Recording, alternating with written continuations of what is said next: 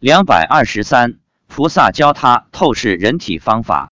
发表日期：二零一一年九月二十一日。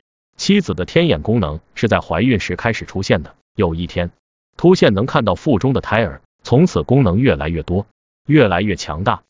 妻子一开始出现的神通就是透视，能透视人体。我曾试着让他看我的五脏六腑，都能一一看得分明。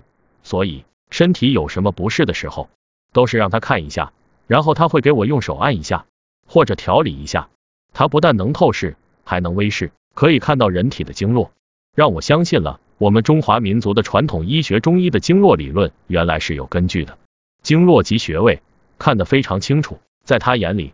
经络就像一条条的高速公路，穴位就像一个个的收费站。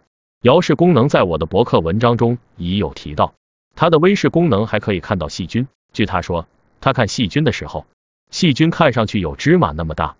他透视人体时，男的就是男的，女的就是女的，所以他平时除了我，谁也不看。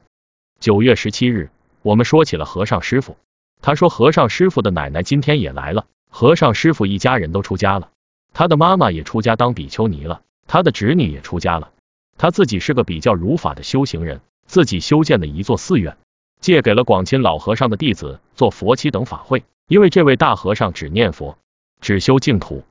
和尚师傅有神通，他能透视人的身体。妻子说，和尚师傅看人的时候，男女是没有差别的，看上去都一样，像极乐世界的菩萨一样的身体。没有性别区分。